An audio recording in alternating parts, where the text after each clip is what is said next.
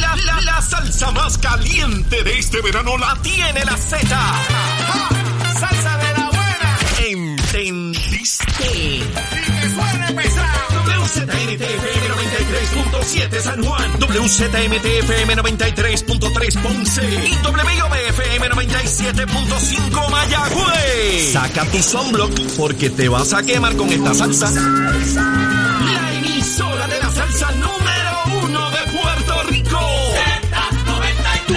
emisora nacional de la salsa. Y escúchanos en nuestra aplicación La Música.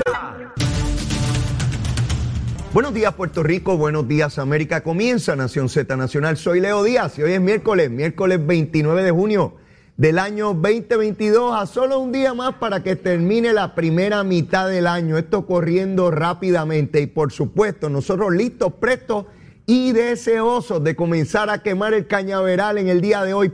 Hablándole claro al pueblo. Nación Z Nacional, soy Leo Díaz. Buenos días a todos. Leo Díaz en Nación Z Nacional por la Z. Vamos arriba, ahí está en pantalla. Mire, mire, mire, en su pantalla, Mega TV. Ahí está, quemando el cañaveral. Comenzando de inmediato, tempranito en la mañana, a meterle fuego al cañaveral como corresponde. Estamos a través de Mega TV, Z93, la emisora nacional de la salsa, la aplicación La Música y por supuesto nuestra página de Facebook de Nación Z. Contento, seguro que sí, contento de estar con ustedes a mitad de semana. Estamos a mitad de la zafra aquí en Mega TV y Z93.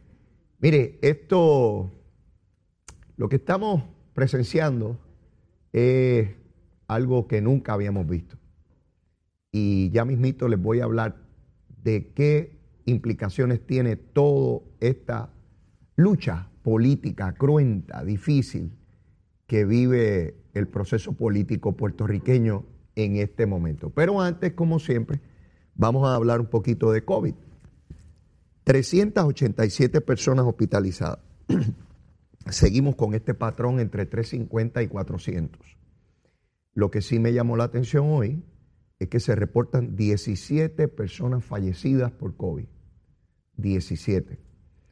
Obviamente esa, no todos murieron ayer. Recuerden que hay que hacer los trámites de rigor científicos y las pruebas para corroborar esas muertes. Por lo tanto, pueden haber muertes aquí de hace una, dos, tres, cuatro semanas, qué sé yo. Pero sigue siendo un número eh, complicado, difícil y no deja de ser alarmante. 17 personas muertas por COVID. Así es que hay que continuar con el rigor. Obviamente hay unos grupos que están más expuestos, los grupos que tienen eh, comprometido su sistema inmunológico, que tienen enfermedades crónicas, esos grupos pues tienen que tener más cuidado, ¿no? Eh, los grupos mayores de edad, mayores de 60 años, pues de igual forma. Así es que no pensemos que el COVID se fue o que el COVID es inofensivo, no, todavía continúa haciendo estragos aquí y en todas partes del mundo, ¿no? Hay que aprender a vivir con él, eso nos dice la comunidad científica. bueno, ¿quién va ahora? ¿Quién va ahora? Luma Lumita Lumera, por supuesto, Luma Lumita Lumera. Mire, a las 5 de la mañana verifique 2.186 abonados sin energía. 2.186. Eso es un poquito más alto de lo que yo les he dicho que es el promedio, que es entre 300 a 1.800. El, el problema mayor a esa hora de la mañana se encontraba en la región de Arecibo con 1.766. Sin embargo, sin embargo, verifiqué un momentito antes de comenzar el programa y bajó dramáticamente. 847, oiga, hace unos minutos, solamente 847 abonados sin luz, de casi millón y medio. Piense, un millón y medio, y de un millón y medio, solo 847 sin energía eléctrica, siendo la región con mayor reporte de falla, Ponce, con 288. Aramillín, Aramillín, despierta, hijo, que todo el mundo tiene luz, Aramillín. Dale. Luis Raúl, Luis Raúl habrá comprado una gorrita nueva. Hace tiempo no veo al amigo Luis Raúl. Luis Raúl, ¿tiene gorrita nueva? Mira que eso hay que darle una lavadita y eso, eso no se puede usar mucho sin darle una lavadita. Tienes que tener dos o tres hijos, pa, porque te veo con la misma. Hay que, hay que bregar con la gorrita esa. Este, pero nada, a lo mejor te regalo una que diga, este, qué sé yo, lumito. Una gorrita que diga lumito. Cosa que cuando te vean, ven a lumito ahí. Pues, el lío de luma, lumito. Ahí, bien chéverito. Luis Raulito, bendito muchacho. Dice que se quitó de popular y que ahora es independiente. Está, está enfogonado, está enfogonado. La redistribución electoral lo afectó, por poco pierde la pasada elección. Está, está rabioso, está rabioso. Pero hay unos más rabiosos allí, no queda que él. Bueno, vamos con el PIB. Ustedes saben que esto es primero el COVID, luego Luma y luego el PIB. Mire, siguen pasando los días y las semanas. Una mujer independentista llamada Val fue la primera que se quejó en las redes sociales sobre hostigamiento en el Partido Independentista. Le siguió Patricia Alfonso Marín, también en las redes sociales. A ella le siguió Nancy Cardona Cordero. Van tres mujeres independentistas, tres, tres. Dos comités municipales se expresaron en contra del máximo liderato del PIB, el Comité de las Piedras y el Comité de Isabela, el viernes pasado. Están pidiendo la destitución de este señor Eliezer Ríos, que trabaja con la senadora María de Lourdes Santiago. Mañana estamos a 30, es último de mes. Eliezer cobra mañana, cobra por hostigar el muchacho, sí, está cobrando allí del PIB. Mire, usted y yo le pagamos el salario, sí, porque es con dinero público que le pagan, no es con dinero de Rubén Berrío. No, no, no, no. Es con dinero del pueblo de Puerto Rico que se le paga a este señor que tres mujeres se quejan de que las hostigó. Y no pasa nada. María de Lourdes, ¿dónde está el protocolo, hija? Sí, anunciaste hace semana y pico que estaban y que buscando y que un protocolo. Lo están buscando en Nicaragua, en Venezuela. A lo mejor en Colombia, Petro. Llama a Petro. Digo, Petro todavía no ha jurado, pero ya mismo jura. A lo mejor Petro tiene un código, un protocolo de eso contra el hostigamiento. María de Lourdes, ¿estás escondiendo algo, mija? ¿Qué le esconde a Juan Dalmau? ¿Habrá alguna situación con Juan Dalmau y ustedes están asustados? Lucha así entrega, no. Somos más y no tenemos miedo. Ustedes no pedían renuncia a todo el mundo. Sí, de Alfonso Orona por una situación que surgió en la compañía de turismo el cuatrero pasado, ustedes pidieron la renuncia de todo el mundo. Y no buscaron protocolo, ni buscaron cuál era la verdad, ni esperaron por investigaciones. Pidieron la renuncia de todo el mundo. ¿Qué pasa que están calladitos ahora? Desobando como la tortuguita. Las líderes feministas, ¿dónde están? No las oigo. Ninguna habla. La, la, compañía y el Frente Unido de Mujeres en Construcción, ¿dónde está? ¿Se cayó la construcción o están esperando un ingeniero que construya? ¿Un arquitecto que diseñe? Matria, ¿dónde está Matria? Matria, Matria, hay unos machos cabríos ahí en el PIB, no dicen nada. Que es que las mujeres del PIB no tienen derecho. Y los medios de comunicación, los periodistas, Llevan a estos pájaros allí, no le preguntan nada. Llevan a María de Lourdes, llevan a. No, no les preguntan nada. ¿Tienen miedo? ¿Están asustados? Nadie averigua aquí. Mire, el hostigamiento es dependiendo de quién lo haga. Si lo hace un líder del PIB, nadie investiga. Nadie investiga. Esa gente puede hostigar todo lo que le dé la gana. ¿Cuántos hostigadores habrá en ese partido? Ah? ¿Y cuántos estarán asustados? ¿Quieren copestates, nene? ¿Cuántos estarán asustados? ¿Habrán textos por ahí? Hay gente que me asegura que hay unos textos bien fuertes que la prensa los tiene y no hace nada. Varias. Mira, yo también tengo fuentes, fuentes de entero crédito. Adiós, si los periódicos ponen fuentes de entero crédito, porque yo no puedo tener las fuentitas mías. Sí, yo también tengo mis fuentitas. Me aseguran que hay periodistas que tienen textos de los machos cabríos pipiolos hostigando. Y no lo sacan. ¿Por qué será? Los textos como ahora pueden, mire, este, puede haber un chat, puede haber un texto, puede haber un mensaje como ahora en los medios electrónicos, usted sabe cómo es eso, que donde quiera cogen a uno fuera de base. Sí, con la cosita donde no es, seguro, y lo graban. Habrá algo por ahí, están escondiendo. Bueno, el tiempo dirá, por lo pronto, Sigue Eliezer Ríos cobrando en la legislatura, nadie va y lo entrevista. María de Lourdes no presenta eh, eh, el, el, diseño ese que tenía ahí, el protocolo. Juan Dalmau sigue escondido, escondido, no habla de esto, no habla de esto. Ay, Virgen, de cuántas cosas nos enteraremos en unos días o semanas. Ah, Juancito, Juancito, la patria nueva hostigadora. esa patria, en esa patria se hostiga en cantidad. Hostigadores, voten por el PIB.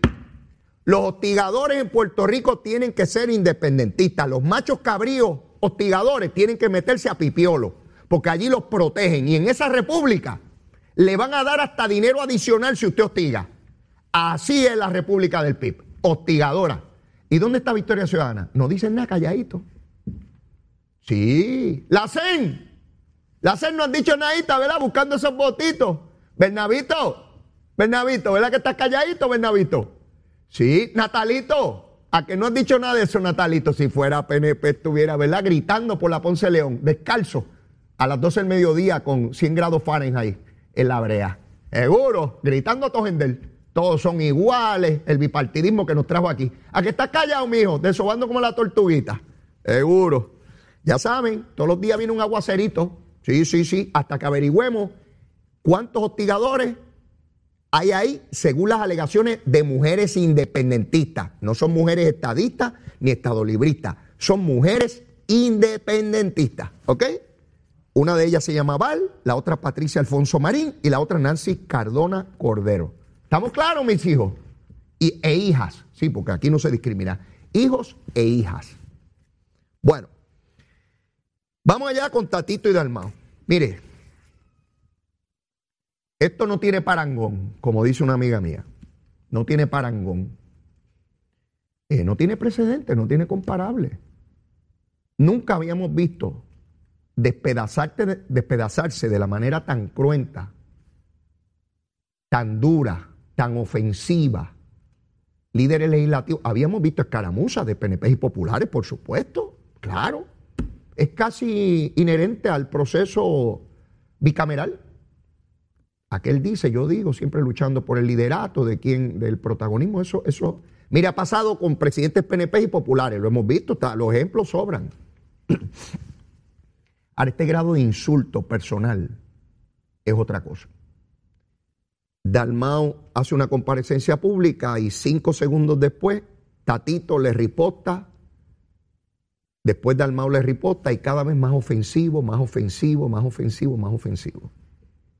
Si pelearan por una cosa interna del partido y nada más, pues es un asunto del Partido Popular, por supuesto. El problema es el pueblo de Puerto Rico que se enfrenta a la tragedia de que no hay un presupuesto aprobado y que no se logra aprobar legislación que sustituya los ingresos, perdón, provenientes de las corporaciones foráneas que representan más de mil millones de dólares en el presupuesto de Puerto Rico.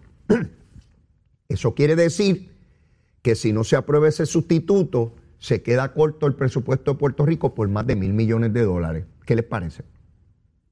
¿Qué les parece? Todo por una discusión de estos señores. ¿Quién es el embustero? ¿O los dos son embusteros? Sí, porque los dos no pueden estar diciendo la verdad, porque son posiciones contrapuestas, distintas, separadas. Así que uno de los dos miente o los dos son dos embusteros. De hecho, Tatito dice que Dalmao es mendaz. Esa es la palabra bonita para decir embustero. En mi barrio se dice embustero. Nadie le dice, ay, tú eres mendaz. ¿Qué rayo es eso de mendaz? Mendaz es embustero. Búsquelo en el diccionario. Le dijo embustero al presidente del Senado, pero le dijo que lo que tiene allí es improvisación, que no tiene liderato. Todo el mundo sabe, y no estoy tratando de defender a Dalmao, él se defenderá, y ya hablaré de Tatito. Dalmao no tiene los 14 votos que hace falta para aprobar legislación en el Senado. Solo tiene 12. El Partido Popular no tiene mayoría absoluta. Para aprobar cualquier cosa en el Senado hacen falta 14 votos. Y el Partido Popular tiene solamente 12 senadores. Quiere decir que tiene que ir a buscar dos pájaros en algún sitio. O los busca en el PNP o en Victoria Ciudadana o suma al independiente con la dignidad. Tiene que hacer una combinación allí. Como cuando usted hace la papeleta, la, cosa esta para apostar en los caballos, la quiniela, la cosa esta. Las combinaciones de los caballos y las yeguas allí. Y usted tiene que ver cómo yo gano. Pues si no tengo suficientes votos. Por lo tanto, para Dalmau siempre será más complejo, más difícil conseguir los votos para aprobar algo que Tatito. ¿Por qué? Porque Tatito hasta el otro día tenía los 26. En la Cámara se necesitan 26 votos para aprobar legislación. Tatito los tenía hasta el otro día, hasta que el de la gorrita se le salió del, del, canasto. El guineíto se salió del racimo, Luis Raúl. Guineíto, guineíto con gorrita. Él dice que es independiente. Eso es de la boca para afuera. Él sigue siendo popular y Tatito le mantuvo el presupuesto, porque Tatito sabe que este le dan unos tantrums y es como un nene chiquito que hay que tenerlo contento y como el mejor contento usted tiene a Luis Raúl, mire, entregándole al chavito, le encantan los chavitos al condenado. Si no quiere que Luma gane chavito, pero él quiere chavitos allí. Y tiene comisión y tiene cosas. Así que Tatito tiene siempre la posibilidad real de tener los 26 votos que hacen falta. No tiene que ir a buscar votos ni en los PNP, ni en Victoria Ciudadana, ni en el Independentista, ni en Dignidad. ¿Ve cuál es la diferencia? Grandísima, grandísima, enorme. Se sienta con sus compañeros en la oficina de la Cámara y le dice, bueno muchachos, por aquí es. Y todo el mundo va por ahí, ya está, y aprobaron legislación. ¿Y qué pueden hacer los PNP, los independentistas, Victoria Ciudadana y Dignidad? Pues gritar, pataletear, pero no tienen votos para, para hacer nada allí. El PNP en el Senado es distinto, tiene poder de regateo, porque puede pelear para hacer los dos votos que cambian y aprueban legislación, ¿verdad que sí? Tatito ha estado insistiendo en algo que yo quiero averiguar quién está debajo de esto. Aquí hay dos elementos. Debajo de toda esta controversia, obviamente, hay una lucha de poder.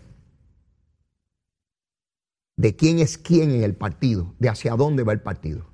Pero también hay una lucha de chavito. Tatito quiere incluir en el proyecto que atiende el asunto sobre la foránea un asunto de el CRIM, de la entidad que se dedica a recaudar los fondos para los municipios. Y dice que quieren actualizar los valores sobre los cuales se establece la tasación, que son de 1950 y pico, a traerlo a estos tiempos, pero que eso no es retasación. Mire, no nos cojan de colvejos a nosotros, ni de tontejos. Si usted quiere actualizar eso, no es porque es una cosa esotérica para estar en un libro, en un poema de Neruda. No, no. Usted está buscando chavito. Y eso le va a costar al pueblo. Entonces empiezan a hablar una rimbombancia que nadie entiende. No, es actualizar, pero bajar las tasas porque no va a representar más para el que paga. ¡Embuste! No se dejen coger de bobo. Quieren venir con un aumento a la propiedad, a los inmuebles. Tatito viene por ahí. Y Dalmau le dijo, mira pájaro, no tengo los votos para aprobar eso aquí. Si me manda solamente el proyecto de la foránea, lo obtengo los votos hoy, ahora, pero los otros no. ¿Quién está detrás de Tatito en esto? Porque esto no es que Tatito es filántropo y está buscando chavos para repartir. Él no es Santa Claus, ni es Robin Hood. Aquí hay alcaldes detrás de esto. Yo no sé si PNP también. Vélelo. Ve, están buscando chavos. Sí, sí, sí, vamos a hablar las cosas claras. Aquí hay alcaldes detrás de Tatito empujando eso. Y están callados y escondidos, muertos del miedo que no los identifiquen en esta controversia. ¿Quiénes son los alcaldes que están detrás de Tatito buscando que se aumente la contribución sobre la propiedad para darle chavo a los municipios? Ahí hay ratones debajo de esa yagua. Búsquenlo. Le estoy diciendo a la prensa, ¿verdad? Este, mire, muchachos, muchachas, las unidades investigativas a trabajar. No pueden seguir durmiendo en verano. Aquí hay alcaldes debajo de esto y Tatito está tratando de congraciarse con alcaldes. Ustedes no escucharon a Javi ayer. ¿Quién es Javi? Javito, Javito, el nene allá que es alcalde de Villalba, que quiere ser gobernador. No sabe bien llegar a San Juan, pero él quiere ser gobernador. Javito dijo que él estaba cabildeando allá en la legislatura porque se ponen en peligro los chavos de los municipios y que no se va a poder recoger la basura. La Asociación de Alcaldes está amenazando con que si no le dan los chavos no pueden recoger la basura. es que hay que ser bien demagogo y seguirle metiendo embustes a este pueblo. Mire, están buscando chavos desesperadamente, no que no los merezcan, no que no los necesiten. Yo he sido claro aquí en eso. Lo que pasa es que no pueden coger de tonto al pueblo. Tatito tiene alcaldes detrás. Yo quiero saber si hay algún alcalde PNP detrás de eso. Y yo quiero saber. Si hay uno de La Palma, de la estadidad, ahí debajo también, calladito. llámate a fulano. Dale, dile a Tatito que vamos a estar con él. Mira, dale, dale, mira, estos chavitos aquí. Mira, convence a Dalmau. No, Dalmau me dijo no tiene los votos. Ah, chicos, pero ¿y cómo vamos a bregar esto? Sí. Pero también hay una coyuntura política. Aquí hay personas que se están expresando sobre este asunto. Hay un paquete de, políticos del Partido Popular en esta cosa. Hemos escuchado a legisladores y alcaldes. Bati entró en la discusión, Carmen Yulín entró en la discusión, eh, Charlie Delgado Altieri, el Javi de Villalba, eh, eh, la alcaldesa de, de. Todo eso con elementos ideológicos de estatus, que los voy a definir ya mismito, porque hay alguien que no se ha expresado aún. Sí, Aníbal Acevedo Vila está moviendo tentáculos allá adentro. ¿Usted sabe cómo opera él, el alacrán? Ahora está picando a los de él, porque es su naturaleza. Está empujando a Dalmau para afuera porque quieren la libre asociación. Pero mire, después de la pausa vengo que este cañaveral, mire, va a coger todavía mayor intensidad y mayores grados Fahrenheit. Llévatela, chero. Estás con Nación Z Nacional por el Habla Música y Z93. Ahí está, ahí está en su pantalla de su televisor. Mire, mire cómo coge fuego ese cañaveral. A eso nos dedicamos de 8 a 10 de la mañana aquí en Nación Z Nacional. Y me indicarán de producción si ya tenemos a Edwin Mundo en línea. Lo tenemos, lo tenemos. Eh, buenos días, Edwin. Saludos, ¿cómo estás? Buenos días, Leo. Buenos días, amigos de Nación Z. Bueno, quiero decirle a todos nuestros amigos televidentes y radioescuchas que he invitado en la mañana de hoy a Edwin Mundo, porque como todos ustedes saben, estaba en tránsito la Junta de Redistribución Electoral que constitucionalmente se tiene que constituir cada 10 años, luego que concluye el censo, para determinar si hay algún cambio en torno a los distritos representativos y senatoriales, de forma que tengan la misma proporción de electores y que el voto de cada ciudadano tenga el mismo peso a la hora de escoger los legisladores por distrito, tanto a Cámara como en Senado. Ese proceso concluyó y Edwin Mundo Río fue la persona que designó el Partido Nuevo Progresista para conformar esa junta y de igual manera el licenciado Ferdinand Mercado por parte del Partido Popular y la juez presidenta Oronos eh, como representante de la rama judicial. Edwin, ese proceso ya concluyó. Sí, Leo, este proceso ya concluyó. Nosotros estamos ya en los toques finales de preparar, de producir los mapas que eh, se le va a presentar al pueblo puertorriqueño, pero ya todas las decisiones que se iban a tomar se tomaron. Ahora solamente nos queda el presentárselo al pueblo puertorriqueño, que lo vamos a hacer eh, oficialmente el día 6 de julio eh, y a partir de ahí todos los puertorriqueños van a poder ver en la página web de la Junta de Redistribución Constitucional eh, esos mapas y van a tener 10 días para poderse expresar eh, sobre el asunto o llevar alguna acción que entiendan que, podrían llevar sobre la distribución de dichos distritos senatoriales y representativos. O sea, como todo el mundo sabe, Puerto Rico tiene ocho distritos senatoriales y 40 representativos y ya ese proceso concluyó. Edwin, como esto es un proceso que se da cada década y hay poca visibilidad del público en cuanto a los procesos internos, danos detalles eh, de, cómo, cómo ustedes trabajan. ¿Quién te asiste a ti? ¿Quién asiste a, a o quién asistió a Ferdinand Mercado y a la juez presidenta para ustedes a, venir en conocimiento de esa información? ¿Y cómo se hace el proceso? Explícanos.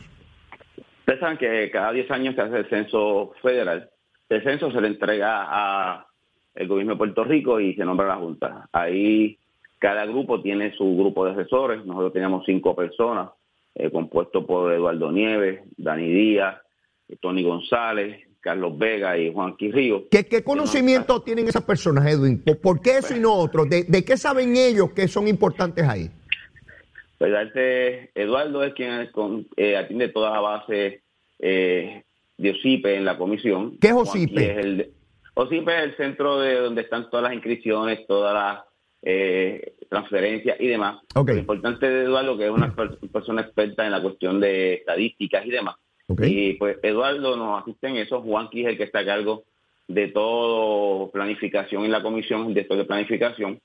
Eh, Dani es un experto de la Junta de Planificación, se jubiló de la Junta y conoce todo el trámite de la Junta de Planificación a nivel de, de Puerto Rico. Carlos básicamente es la persona de la tecnología, quien nos monta todas las gráficas y demás. Y Tony González fue director de planificación por 30 años en la comisión y ahora está jubilado, pero no así fue el que el coordinador de todo este esfuerzo del PNP y era el director ejecutivo para nosotros en, en- en la comisión. Ok, tú Igual tienes, nosotros- tú tienes Ah, ese equipo de trabajo y tienes la data que te proveyó el censo. ¿Qué hacen de ahí en adelante? Hay un- unos mapas que se llaman Magnitude, una, una plataforma electrónica que te permite jugar con los números de población, con la, la geografía de cada distrito, y eso nos permitió a nosotros ir viendo si muevo este barrio para aquí, qué pasa, si muevo este otro para allá, eh, si se descuadra la población, eh, que haya eh, continuidad, que haya eh, proporción. Nosotros nos impusimos el 4% de desviación numérica para que no quedaran de- eh, muy amplios o muy pequeños los distritos. Ok. Tengo que decirte que la desviación fue mínima. En algunos casos, eh, el punto 24, 40. Ujú. Quiere decir que cumplimos con esos parámetros. Y entonces nos comenzamos a reunir. La gente piensa que cada cual llega con su mapa allí y se acabó el evento. Ajá. Te puedo decir que en el caso de San Juan nos reunimos como en tres ocasiones o cuatro y no llegábamos a acuerdo hasta finalmente que se llegó a un acuerdo. Eh, así sucesivamente, donde único coincidimos, que fue, yo digo que fue un milagro, fue en el distrito de Macao, que el mapa que trajo por primera vez Ferdinand fue el mapa que yo llevé a la reunión y no hubo más reuniones ahí. La pegamos los dos eh, y ambos pues eh, coincidimos en esa, en esa distribución. En los otros siete distritos no, no fue así. En el primer distrito eh, tampoco. El mapa eh, senatorial tampoco. Ahí tuvimos como cinco reuniones para poder llegar a un consenso. La, la- era- percepción, la percepción, Edwin, que puedan tener algunas personas de que esto se trata de un listo que viene y coge de tonto a otro. Sí, yo, estoy, yo estoy loco que esto termine para sentarme con todos los mapas que me dio- mandó Ferdinand y todos los que yo le di. Ajá. Para darte un dato, de los nueve mapas que se construyeron, siete los construyó la gente de Ferdinand. El acuerdo final. Ok. Claro.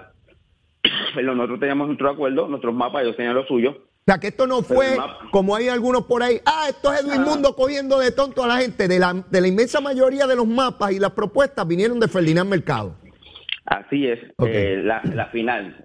Ambos traímos nuestras propuestas. Yo, por ejemplo, en el mapa inicial senatorial, yo quería mover Quebradilla a Mayagüez, San Germán a Ponce y Ah. bajar Jayuya a Arecibo. ¿Ok? Ese se descartó y después de eso llegamos a unos consensos y se mantuvieron unos, unos municipios en su sitio y Ferdinand trajo otros y se, se construyeron los distritos senatoriales. En lo que me dices hasta ahora, veo que ese intercambio diario, continuo, era entre ustedes dos, entre Ferdinand y tú. ¿Cuál es el rol de la juez presidenta en todo esto? Pues cuando teníamos nuestros mapas finales, íbamos a, la- a donde la presidenta, se los presentábamos, le decimos, presidenta, este es el acuerdo. Eh, en siete de los distritos ella los avaló inicialmente, en uno no hubo consenso con ella, ella trajo sus expertos, ella también tenía sus expertos. Claro. Ella tenía una persona de la Universidad de Harvard, no recuerdo el, el nombre de la persona, eh, que era su asesor. Él participó en dos reuniones con nosotros. Él- la persona decía que lo que Ferdinand y yo habíamos acordado no era, era otro. Pero su desvía, la desviación del técnico de fuera de Puerto Rico eh, era porcentualmente la desviación mayor que la de nosotros. Él era 1.44, nosotros sete- punto 79. O sea que el, que, Además- que el de Harvard estaba más desviado que ustedes. Así es. Eh, y entonces, al final, Ajá. nosotros nos dimos cuenta que eh, lo que él quería no se podía porque no había continu- continuidad en uno de los municipios. Ya. Y eso pues llevó a, a la presidenta, luego de tres reuniones, ella manteniendo su punto y nosotros el de nosotros, eh, eh, a ella reconocer que esto era lo mejor para, para Puerto Rico y que a- además había ese problema de continuidad, de compacidad en los mapas que se habían presentado y, y accedió a que todos los mapas que se construyeron al final fueron por unanimidad. Aquí, Bien. entonces, en ninguna sola ocasión se votó 2 a 1. Todos los mapas, los nueve mapas, Excelente. tienen la- el aval de, de los tres. Excelente. Los tres. Y te tengo que decir que para mí fue una experiencia muy buena. Yo había trabajado eh, con Vigilio. Con Vigilio, Brown. En todo este asunto. En paz descanse. Eh, que sí, pero realmente eh, la experiencia, trabajar con Ferdinand siempre, Ferdinand es un caballero, eh, da su palabra y la cumple. Igual la presidenta eh, eh, nos dio todo el espacio del mundo para nosotros poder trabajar. Su equipo también, eran facilitadores. Y al final del día, pues el día 6 le vamos a presentar a Puerto Rico lo que son los 40 distritos eh, representativos, los 8 senatoriales, para darte un dato, sin Ajá. darte eh, eh, hechos ciertos. Claro. Cinco de los ocho distritos se quedaron tal como eran, ¿Ah, sí? senatoriales. Ok. No hubo cambio. Esos cinco distritos siguen siendo igual senatorialmente a lo que eran antes. Ok. De los 40 distritos, seis se quedaron igual. Los que lo representativos. que era representativo. De los 40 Ok. representativos, seis no cambiaron en nada. Ok. Eh, eh, habiendo una despoblación de 500 mil habitantes. Sí, eso te iba a decir que me impresiona que con la baja sustancial en población ustedes pudiesen mantener eh, casi iguales en los distritos senatoriales. Interesante Porque eso. lo que pasa es que solamente dos distritos aumentaron, nosotros no- el número real es 410 mil habitantes senatoriales, 82 mil representativos, Ok. y cinco de los distritos estaban bien cerca de ese, por- de ese número de 410 mil, así que decidimos no, no tocarlos para eh, eh, salvaguardar y darnos el eh, hecho cierto a esos electores y a esos legisladores. Eh, y, y dos tenían población de más y uno tenía población de menos. Pues hicimos un movimiento hacia los que tenía de menos de los que tenían de más y Ok. los pudimos eh, cuadrar. Así que eso se dio de esa manera y donde el representativo no tenía problema, era exactamente 82 mil o cerca de 82 mil, pues decidimos dejarlos como estaban y trabajar con los que tenían alguna desviación de más o de menos y con eso trabajamos y gracias a Dios pudimos por eh, Hace- conformar todos esos distritos rápidos. Hace unas semanas atrás estuvo algunos legisladores de distrito del Partido Popular, como la buena amiga Lidia Méndez, Luis Raúl Torres y, y no recuerdo si habían algunos más, eh, eh, Sí, el alcalde de, de, de, de- de Comerío y estaba el representante de Oropovi. Ok. Estaban, Eh, estaban haciendo imputaciones de que tú estabas manipulando el proceso. Tatito amenazó con llevar un recurso al tribunal. Y al final dijeron que se convencieron que lo que se estaba haciendo era lo correcto. Eh, Tatito, tan pronto le dimos a Tatito que eh, en el caso de él, no le tocamos su distrito, pues ya ahí se acabaron las amenazas. eh, ahí se acabó la política, hombre, la política. Sí, sí, la política. Leo, mira, vos te digo, de los nueve mapas, Ajá. siete fueron lo que propuso Ferdinand. Sí, sí. Así que si alguien le- si alguien puede que le comieron dulce, entonces este caso fue a mí, porque hicieron los mapas como Ferdinand Claro. finalmente quería. Claro. Eh, tienen que entender que yo siempre supe desde el día uno que esto, aunque la juez presidenta, te digo, se portó espectacular, yo estaba en desventaja, así que yo tenía que llevar el mapa lo- a lo más real posible, donde hubiese la menos controversia posible, Claro. porque como yo voy a decir, pues muéveme a Cataño para San Juan, Seguro. muéveme Bayamón para Guaynabo, porque entonces todo el mundo va a decir, aquí está la, jaibería de Edwin. Claro, Pero realmente hicimos lo que a Puerto Rico le conviene, Seguro. lo que más, más certero es en cuanto a por ciento de desviación y compacidad. Sí. Así que estamos locos que llegue el 6 y yo más todavía porque me propongo después del día 6 eh, dejarle saber a Puerto Rico cómo se conformó esto y si Ferdinand me quiere acompañar, pues mucho, con mucho gusto, Qué bueno. porque hay mapas allí que ni votándolo. Qué bueno, qué bueno, Edwin. Entonces ya el miércoles de la semana entrante, que estamos a seis, ya ustedes divulgan la información y cada ciudadano puede accesarla y ver cómo, donde, donde, donde vota, eh, cómo queda conformado, quiénes son los políticos que aspiran a esas posiciones. Debo suponer que como me ocurrió a mí en 1992, tuve una primaria producto de que se fusionaron eh, eh, eh, precintos, ¿no? Eh, ¿Auguras ese tipo de situación? Eh, no, bueno, por lo menos de gente que caigan dentro del mismo distrito, No. no, recuerdo ningún caso. Yo fui víctima de eso también, Leo, cuando llegué por primera vez en 84 Ok. para presidir el partido, me enfrenté a un legislador.